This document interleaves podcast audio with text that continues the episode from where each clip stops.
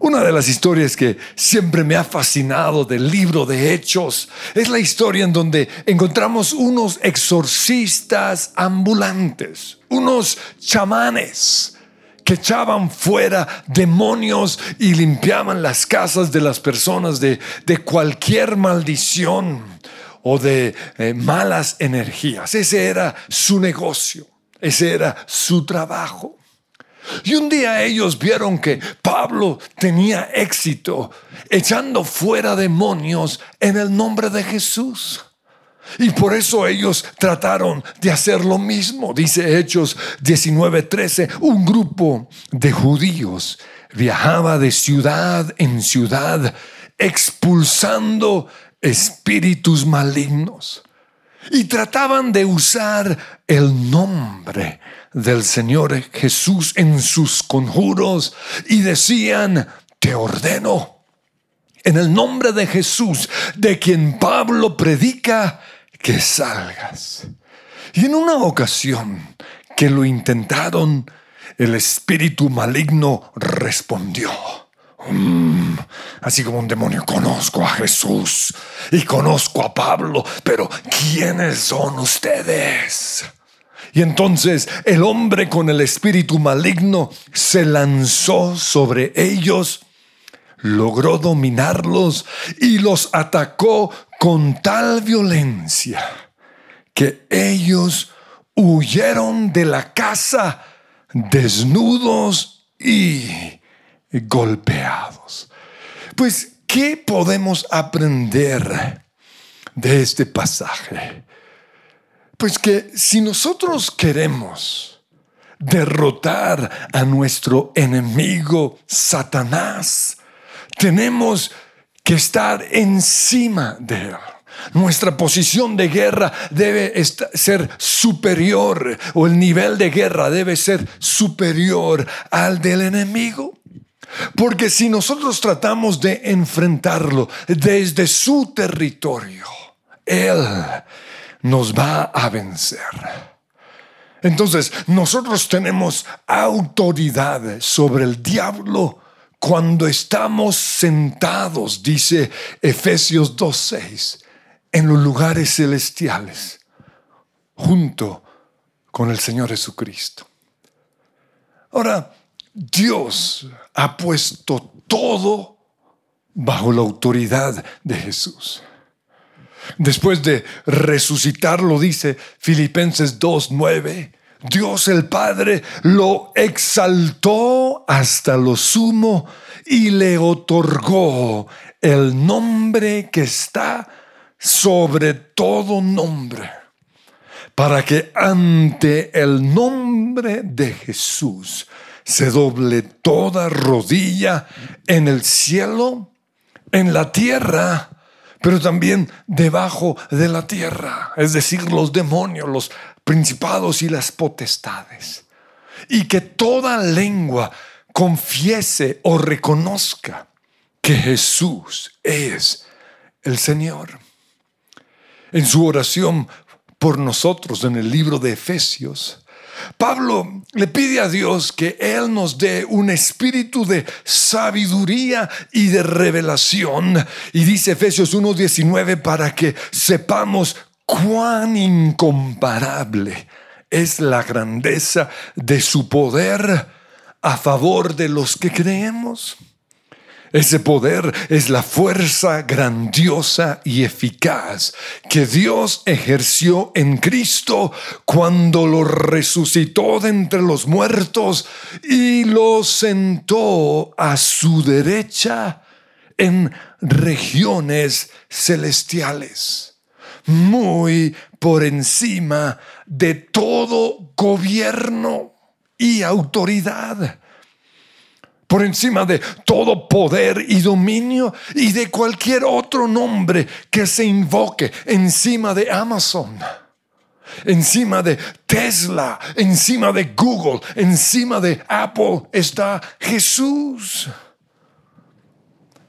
Pero dice, encima de cualquier otro nombre que se invoque, no solo en este mundo, sino también en el venidero.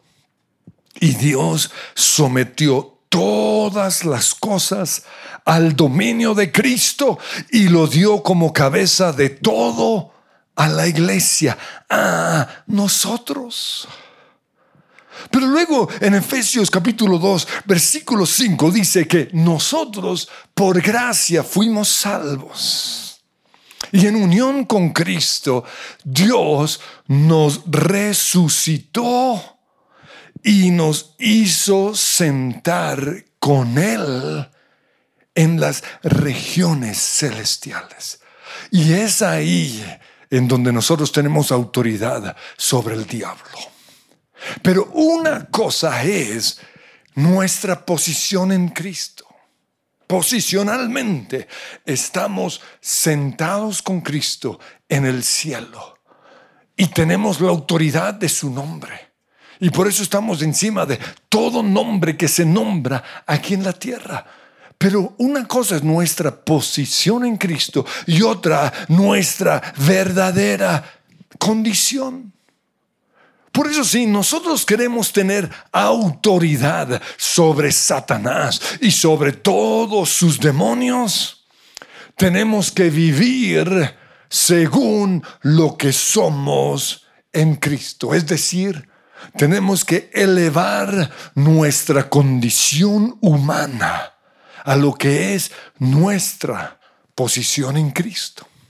En Efesios 5:8 dice, ustedes antes eran oscuridad, pero ahora son luz en el Señor. Esa es mi posición. En Cristo soy luz.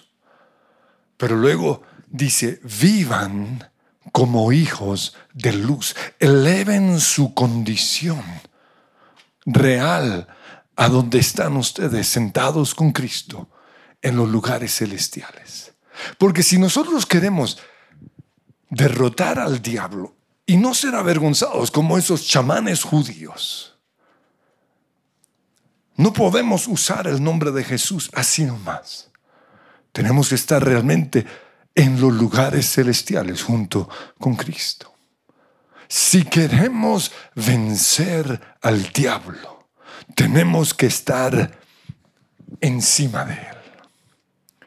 ¿Por qué? Porque en los lugares altos hay, hay ventajas en una batalla, en una guerra. Una de las batallas es que desde, desde el lugar más alto, desde la cima del monte, nuestro campo de visión es mayor. Podemos ver mejor al enemigo. Otra ventaja es que en la cima estamos protegidos. En el valle estamos expuestos.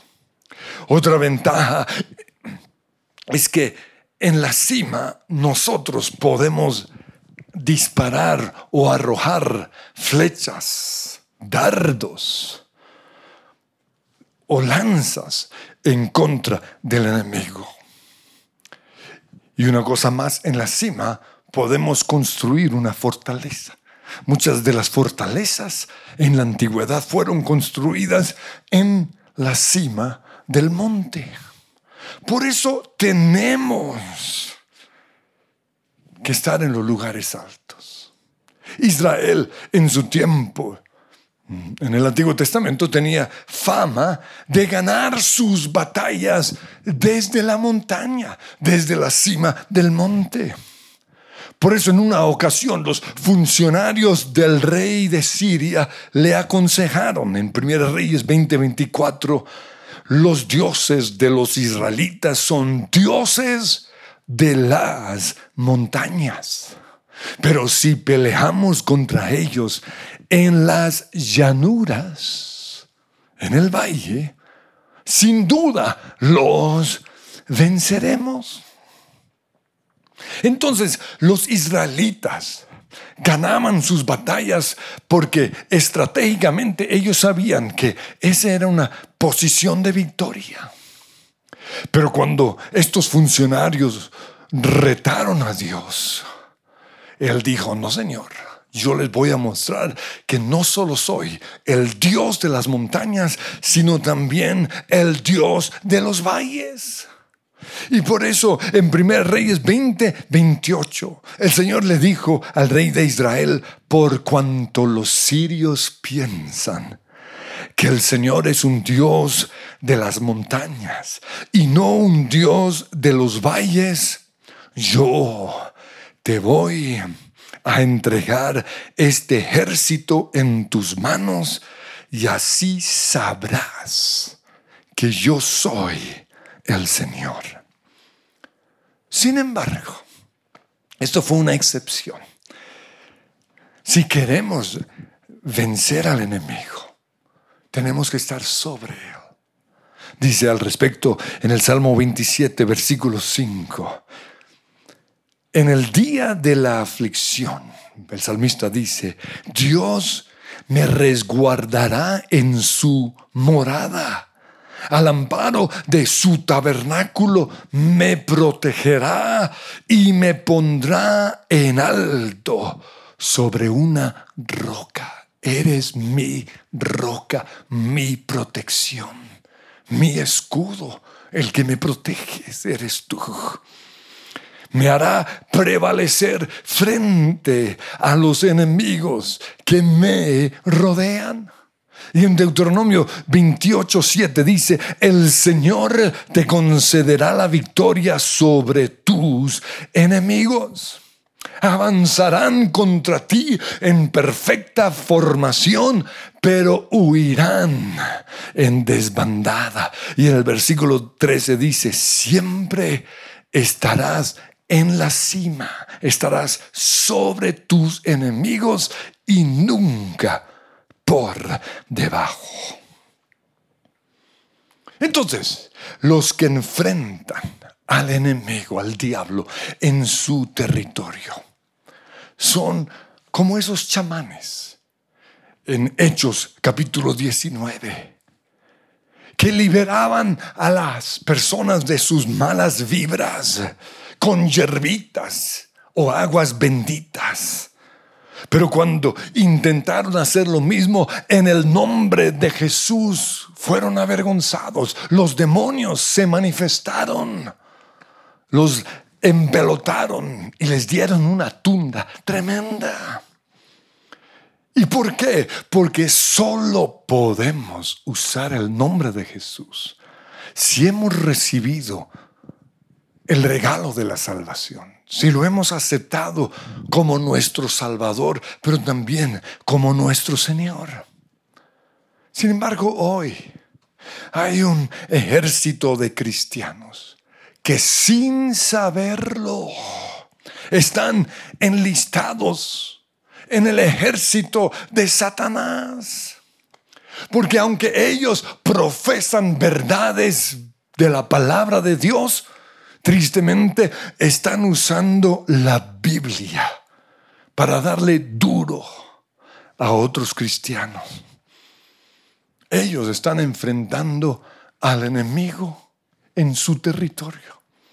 Y me refiero a esos youtubers amarillistas cristianos que en sus redes o en sus canales de YouTube. Lo único que hacen es juzgar y criticar a otros cristianos. Están ahí como duros de la Biblia, cuestionando las interpretaciones de otros cristianos. Se creen mejores que nosotros. Y ellos creen que están marchando en el ejército de Dios y como dicen una y otra vez, están cuidando la pureza de la doctrina. Pero en realidad, sobre sus hombros hay demonios que están susurrando a sus oídos y están poniendo pensamientos en su mente en contra de otros cristianos. Pensamientos de juicio, de calumnia, de chisme y de división. Y al respecto, Romanos capítulo 2, versículo 1 dice, eres inexcusable tú que juzgas. Pues en lo que juzgas a otro, te condenas a ti mismo.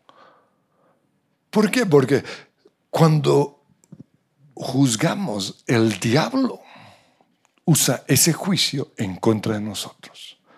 Todos los que juzgaron a cristianos que la embarraron, terminaron ellos embarrándola. ¿Por qué? Porque están enfrentando al enemigo desde su terreno, el terreno del juicio, el terreno de la crítica. Pero también encontramos otros que están peleando eh, o enfrentando al enemigo desde su territorio y son los que aman a Dios, pero no a su iglesia. Y lo dicen así de, de manera tan descarada, ay, yo amo a Dios, pero no me soporto a los cristianos. Pues si no amas a la iglesia de Dios, no amas a Dios. Porque la iglesia es su esposa, sí, fea quizás, con muchos errores, pero es la esposa de Jesús. Entonces ellos están enfrentando al enemigo desde su terreno. Los que no se congregan porque no creen en la iglesia. Los que no son leales a su iglesia. Están enfrentando al enemigo en su territorio porque no están bajo autoridad. Y cuando yo no estoy bajo autoridad, el enemigo me puede dar una tunda tremenda. Pues también encontramos a cristianos enfrentando al enemigo desde su terreno, porque están llenos de amargura, de resentimiento. No han perdonado lo que alguien les hizo. Y por eso la Biblia nos muestra que no están bajo la gracia. Y lo quiero mostrar, está en Hebreos 12:15. Dice que ninguno deje de recibir la gracia de Dios. Tengan cuidado de que no brote ninguna raíz venenosa de amargura.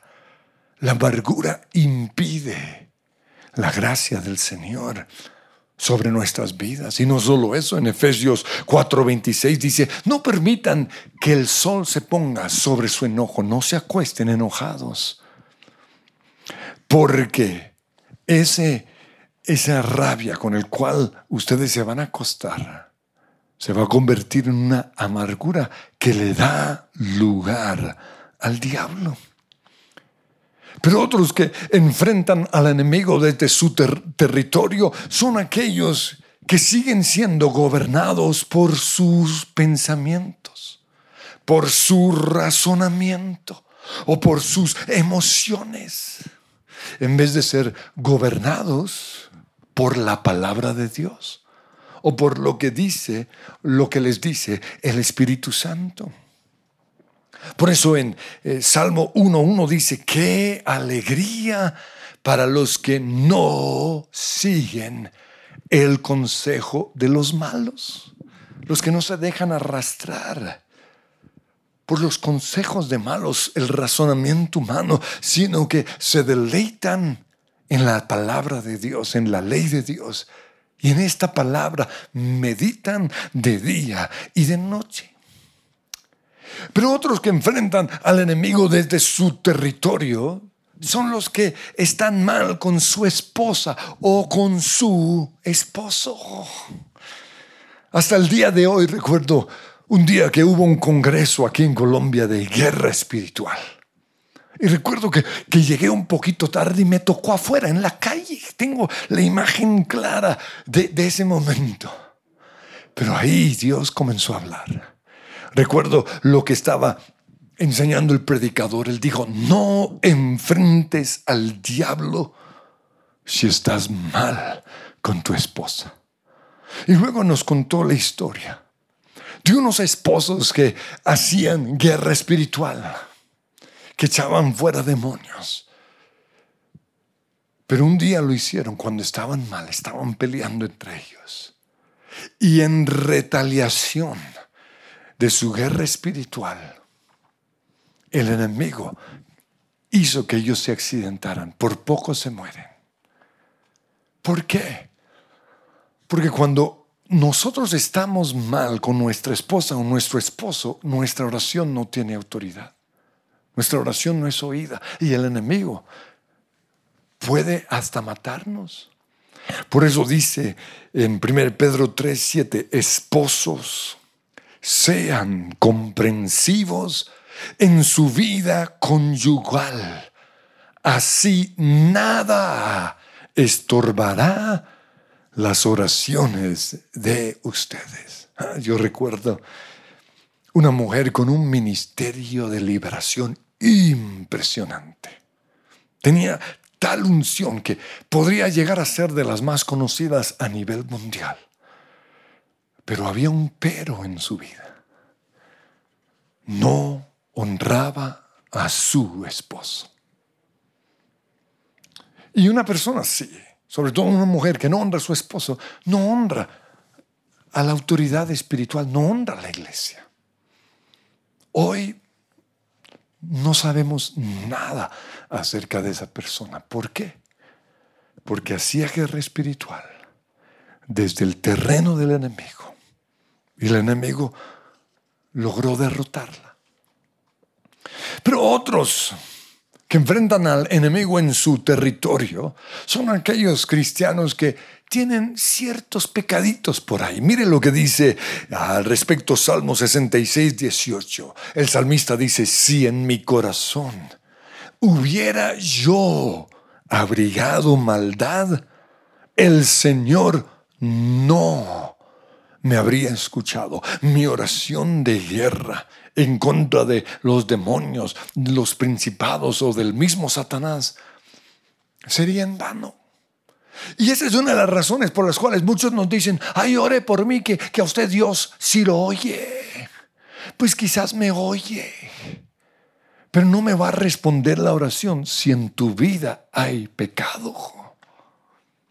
Es un obstáculo la oración.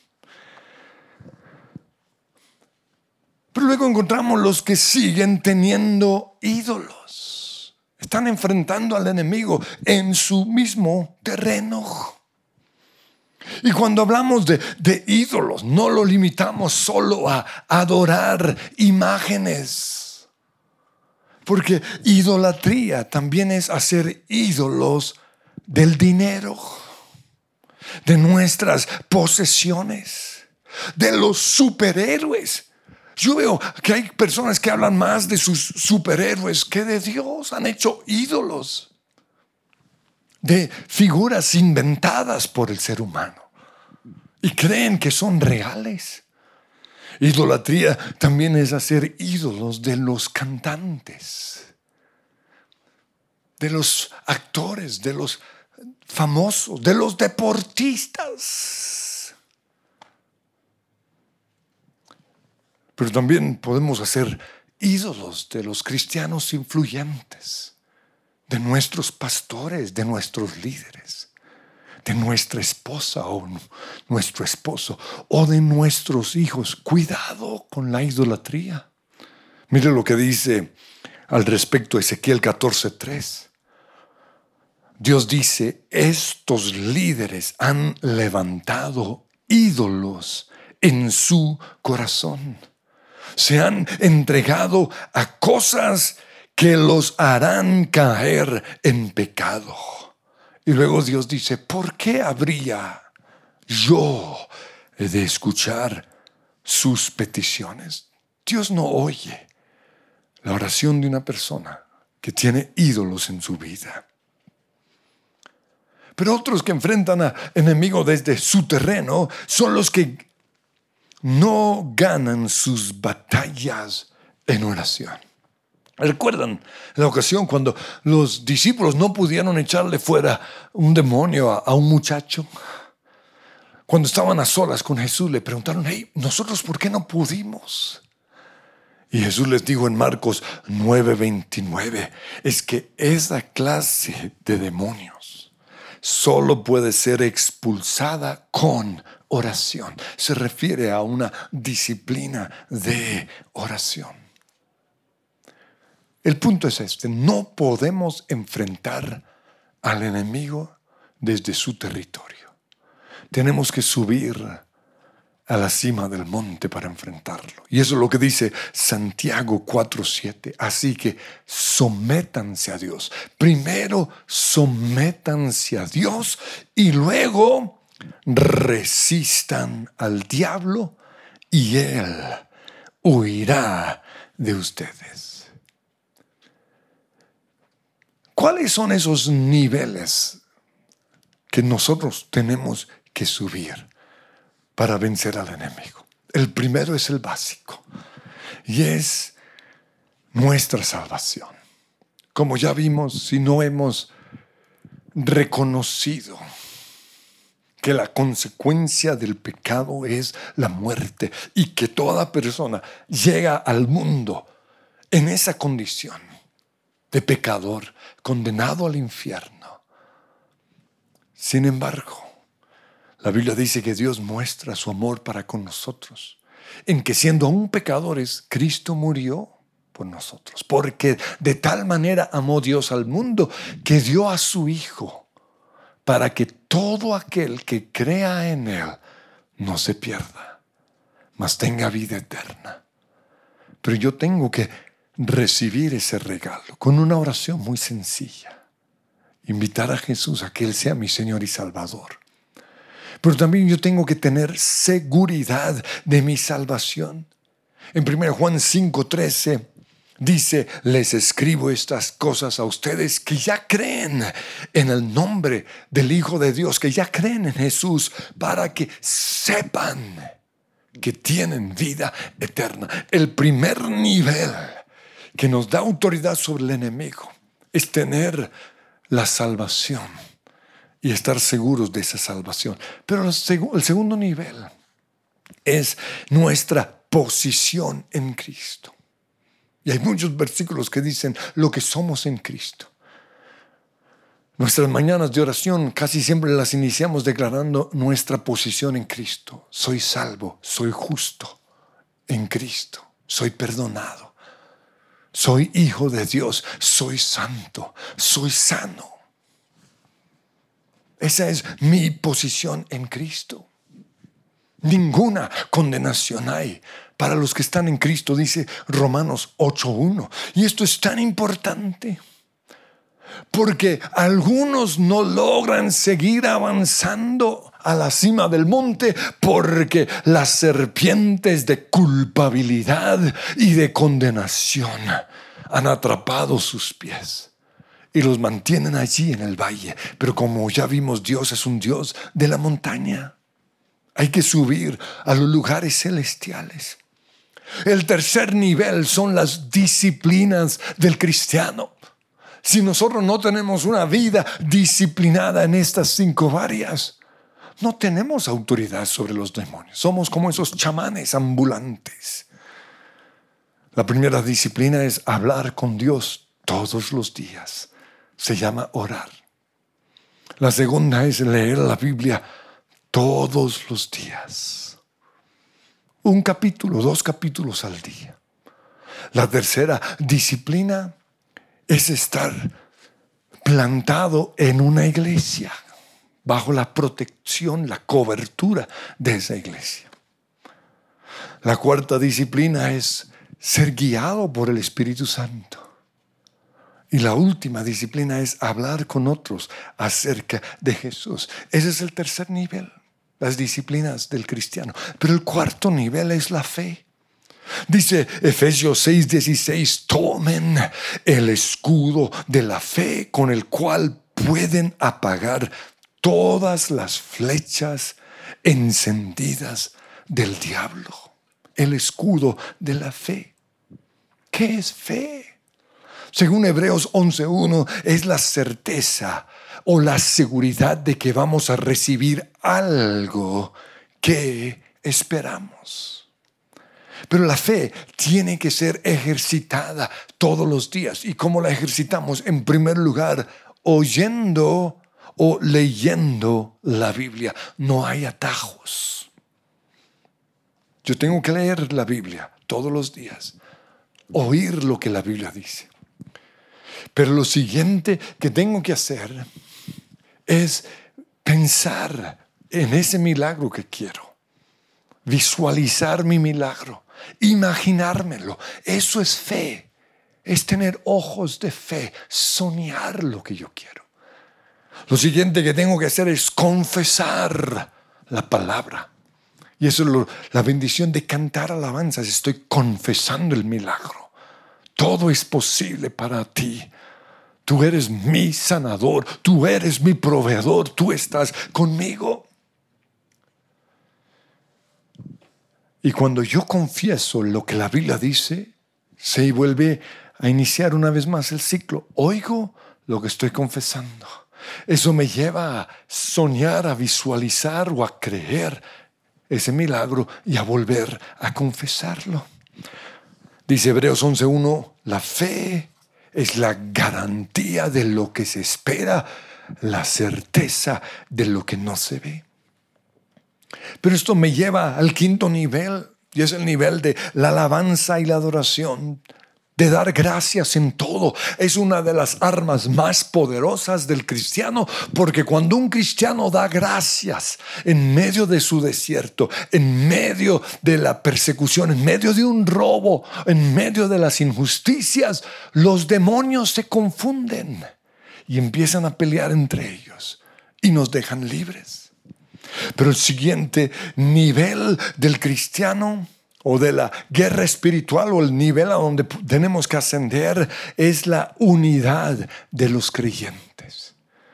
Y el camino hacia la unidad es perdonar todos los días, empezando con mi familia, con mi esposa, luego con las personas más cercanas a mí. Y toda persona que profesa ser cristiana, nosotros debemos perdonar porque cometen errores. Pero esto me lleva al séptimo, nivel.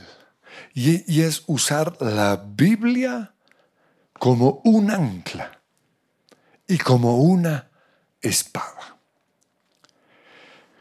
En primer lugar, como un ancla, y precisamente por eso tengo aquí una espada.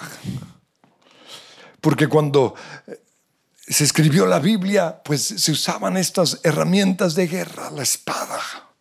Tiene dos propósitos, o varios propósitos. Uno es enfrentar al enemigo, pero el otro, cuando estamos ascendiendo hacia la cima del monte, entre más avanzamos, más difícil es la subida. Y por eso necesitamos usar la Biblia como un apoyo para que nos ayude a subir. Eso es usar la Biblia como un ancla. Pero además, yo tengo que usarla como una espada para enfrentar al enemigo. El salmista dice en el Salmo 73, yo estuve a punto de caer. Yo estaba muy cerca de la cima del monte, pero de repente casi caigo. ¿Por qué? Porque sentí envidia de los arrogantes al ver la prosperidad de los malvados. Por poco se resbalaron mis pies y muchos se les resbalan los pies porque no usan la espada o la Biblia como un ancla para enfrentar al enemigo. Pero además de esto tengo que usarla para enfrentar al diablo y decirle, escrito está, porque el diablo conoce más Biblia que nosotros, pero es distorsionador. Yo tengo que usar la palabra con verdad. Pero el siguiente nivel es el de Gálatas 2.20, en donde dice, con Cristo estoy juntamente crucificado y ya no vivo yo. Ahora vive Cristo en mí. ¿Esto qué significa? Que así como Jesús murió, yo también tengo que clavarme en esa cruz todos los días. Y un cristiano que está clavado en la cruz ya no siente.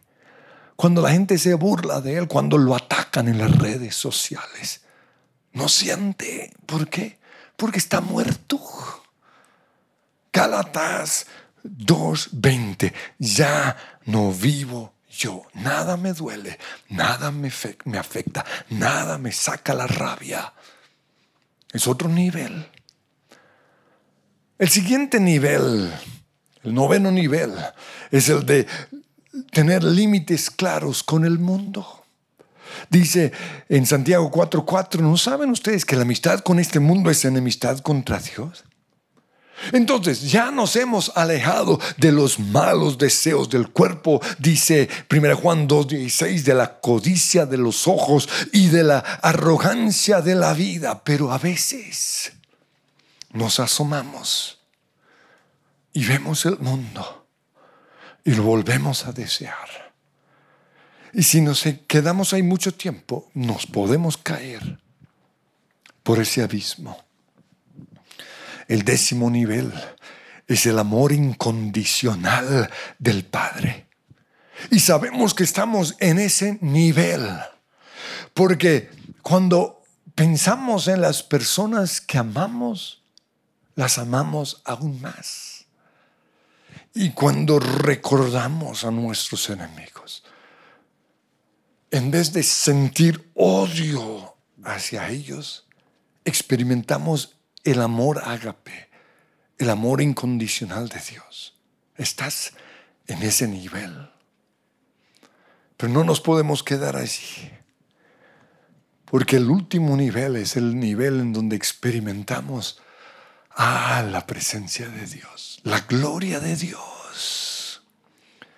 Y solo cuando estamos en ese nivel estamos listos para enfrentar al enemigo.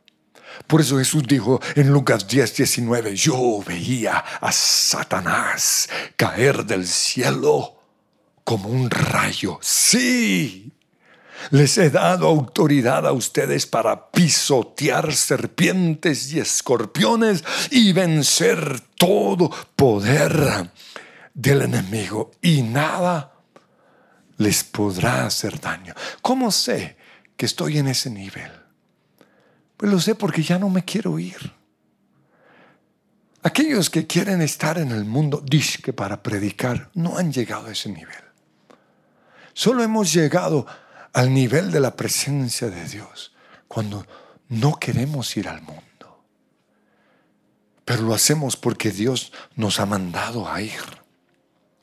Ya estamos encima del mundo. Esto mismo se aplica, o este principio se aplica a otras áreas. Cuando yo veo a una persona que, que quiere estar en el púlpito o en la tarima, yo sé que no está listo. Solo estamos listos para estar aquí cuando no queremos estar ahí, cuando tenemos temor. Qué responsabilidad.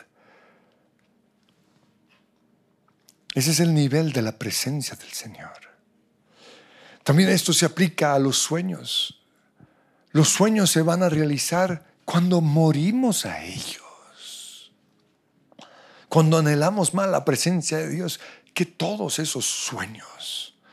Ese es el nivel más alto, el nivel en donde experimentamos la presencia de Dios. Y cuando uno ya experimenta la presencia de Dios, uno no quiere dejar ese lugar. Pero lo bueno es que el Señor nos dice, ya estás listo para enfrentar las tinieblas. Y lo bueno es que vas en el poder del Espíritu Santo. Quiero que ahí cierren sus ojos, levanten sus manos, porque van a declarar, Señor, tú eres mi roca y tú eres mi protección. Yo estoy aquí en, este lugar de autoridad. Y los demonios de enfermedad, los demonios de división, los demonios que se han levantado en contra, de mí, en contra de mi matrimonio, no van a poder vencer. Porque estoy sentado con Cristo en los lugares celestiales. Y desde este lugar yo tengo autoridad para pisotear a Satanás y para decirle, te vas fuera en el nombre de Jesús y diles. Es mi roca y mi protección, mi escudo y mi defensor. De mi vida te entrego el control, ya no temeré. Y una vez más, Es mi roca y mi protección, mi escudo y mi defensor